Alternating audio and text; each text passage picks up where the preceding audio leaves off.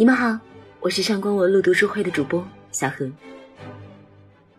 曾经看过一段黄渤的采访，他说这样一段话：“你说人的一生是为了达成一个目的来的吗？是为了伟大来的吗？是为了巨大的成就来的吗？其实不是，我们只不过都走了一个过程，从生到死，也就是仅此而已。这个过程走得精彩一点，其实比结果。”我觉得重要的多。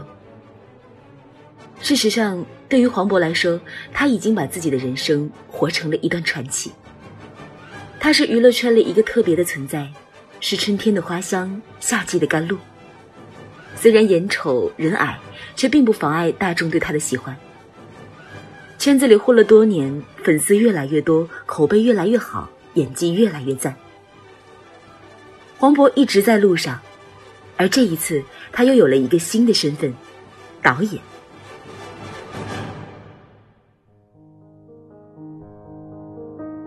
首部作品豆瓣评分就达到了七点五分，对于一个新人导演来说，这算是很不错的成绩。黄渤是歌手，是演员，是导演。面对挫折，他用坚韧的性格一往无前；与人相处，又用柔软的内心将他感化。连国民女神林志玲都公开表示对他的喜欢。很多人以为这一切都来源于黄渤的高情商、好人缘儿，可对于黄渤来说，他从来不觉得自己情商高，而他之所以能走到今天这样的成绩，不过是因为他足够专注、足够认真、足够有态度。对每一个人的爱惜，都源自于内心的柔软。无论在什么行业，能遇到伯乐都是一件很幸福的事情。在低谷的时候有人帮你，任何时候都有一个人相信你、支持你，这无论对谁来说都是足够幸运的事情。而黄渤就是给别人带来希望的那个人。一出好戏里面最大的戏在卷毛小新身上。他从一个天真的小跟班儿，在经历一件又一件事情的打击之后，变成了要钱不要命的狠角色。一部电影中的主线人物，绝不是靠颜值就能蒙混过关的。彼时的张艺兴头上挂着的还是流量小生的名头，但黄渤还是毫不犹豫地定了张艺兴，并且给了他最大的相信。好在张艺兴凭借自己的努力做到了。没有辜负黄渤，也没有辜负观众。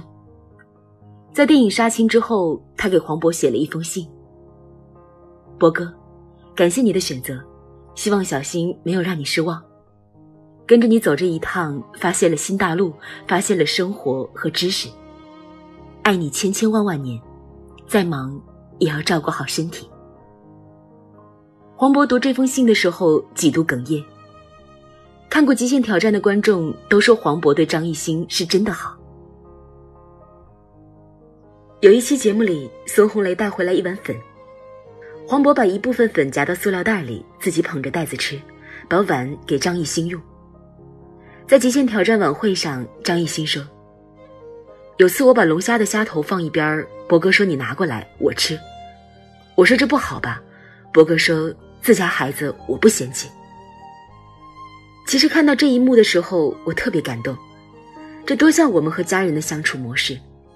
剩饭也好，虾头也罢，他们从来都不嫌弃。除了张艺兴以外，黄渤对王迅也很好。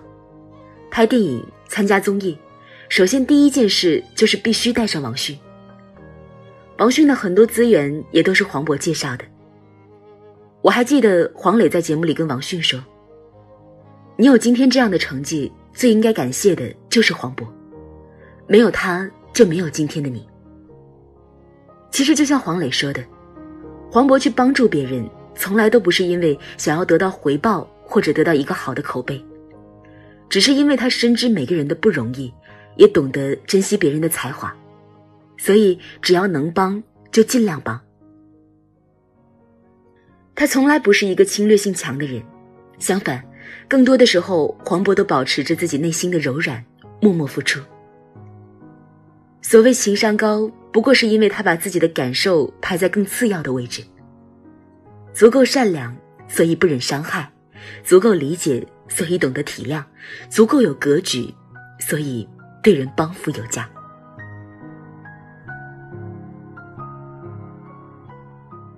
你必须格外努力，才能看起来毫不费力。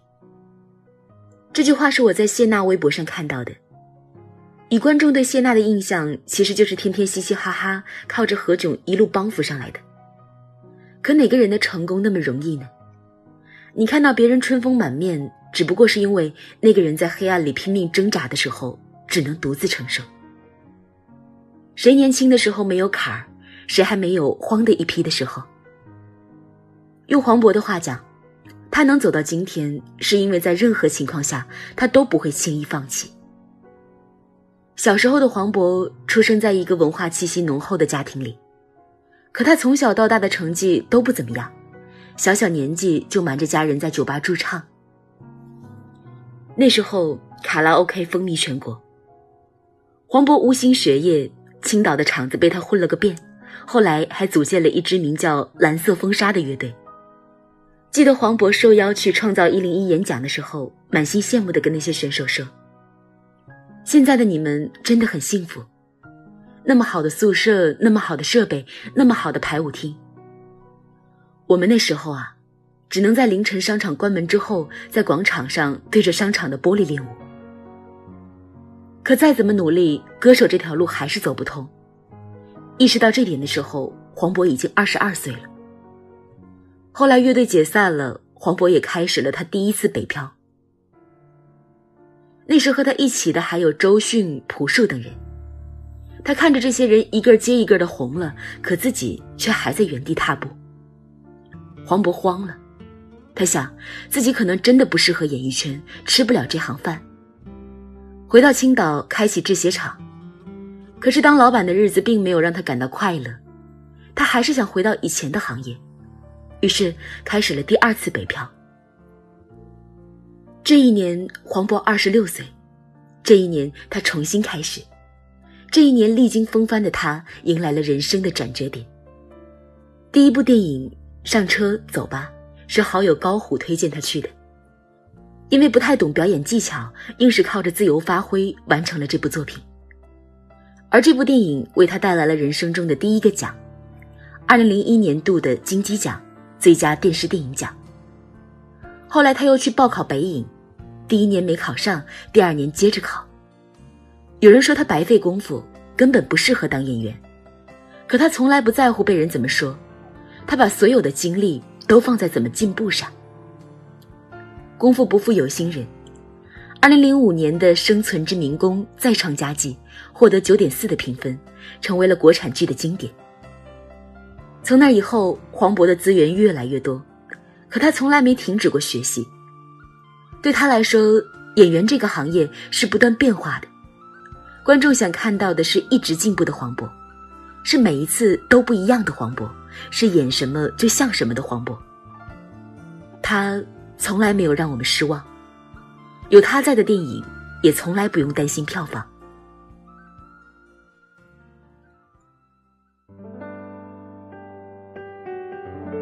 好看的皮囊千篇一律，有趣的灵魂万里挑一。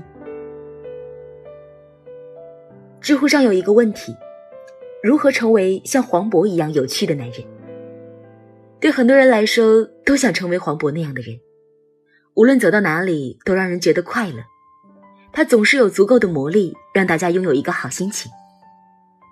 在一次颁奖典礼上，嘉宾调侃黄渤道。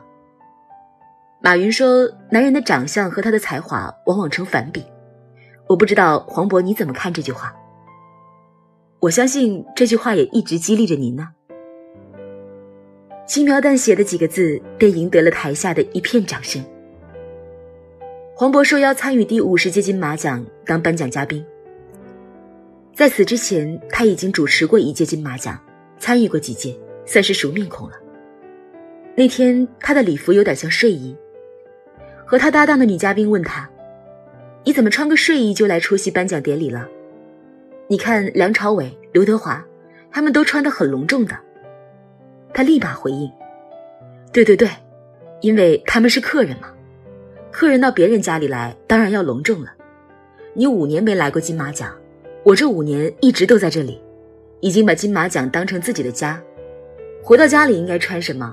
当然要舒适一点了。跟黄渤在一起，永远不用担心气氛会尴尬，因为他总是能用恰到好处的幽默化解一切难题。王小波说：“一辈子很长，要跟有趣的人在一起。何其幸运，演艺圈里有黄渤这样有趣的演员。”黄渤说：“人生本来就是一出好戏。”是啊，谁的人生没有得失，没有风雨，没有痛苦和挫折？谁还没在深夜里痛哭流涕过？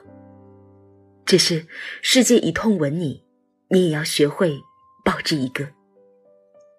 就像黄渤，他进的是娱乐圈，吃的是演员饭，很多人嘲笑他生的磕碜，但他却从来没有妄自菲薄。我想。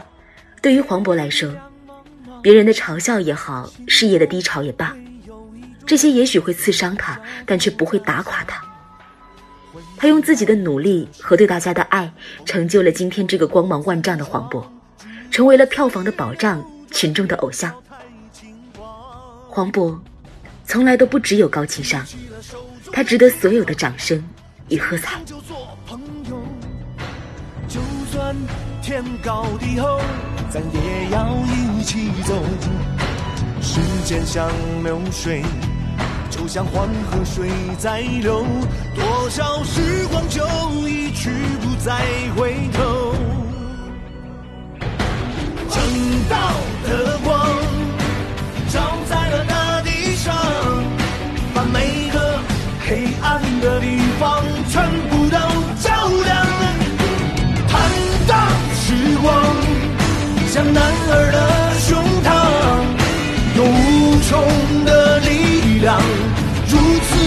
坚强。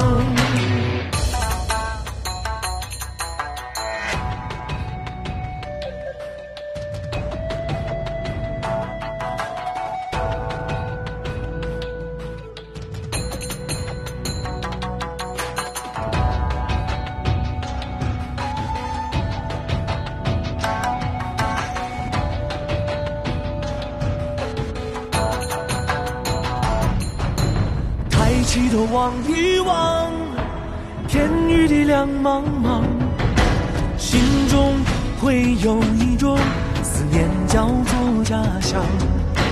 浑身带着伤，风雨里我独自闯，只怪岁月流转，年少太轻狂。举起了手中的酒啊，今生就做朋友。算天高地厚，咱也要一起走。时间像流水，就像黄河水在流，多少时光就一去不再回头。正道的光照在了大地上，把每个黑暗的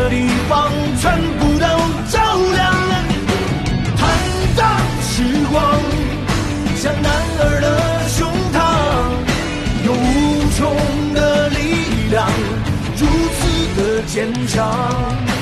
正道的光照在了大地上，把每个黑暗的地方全部都照。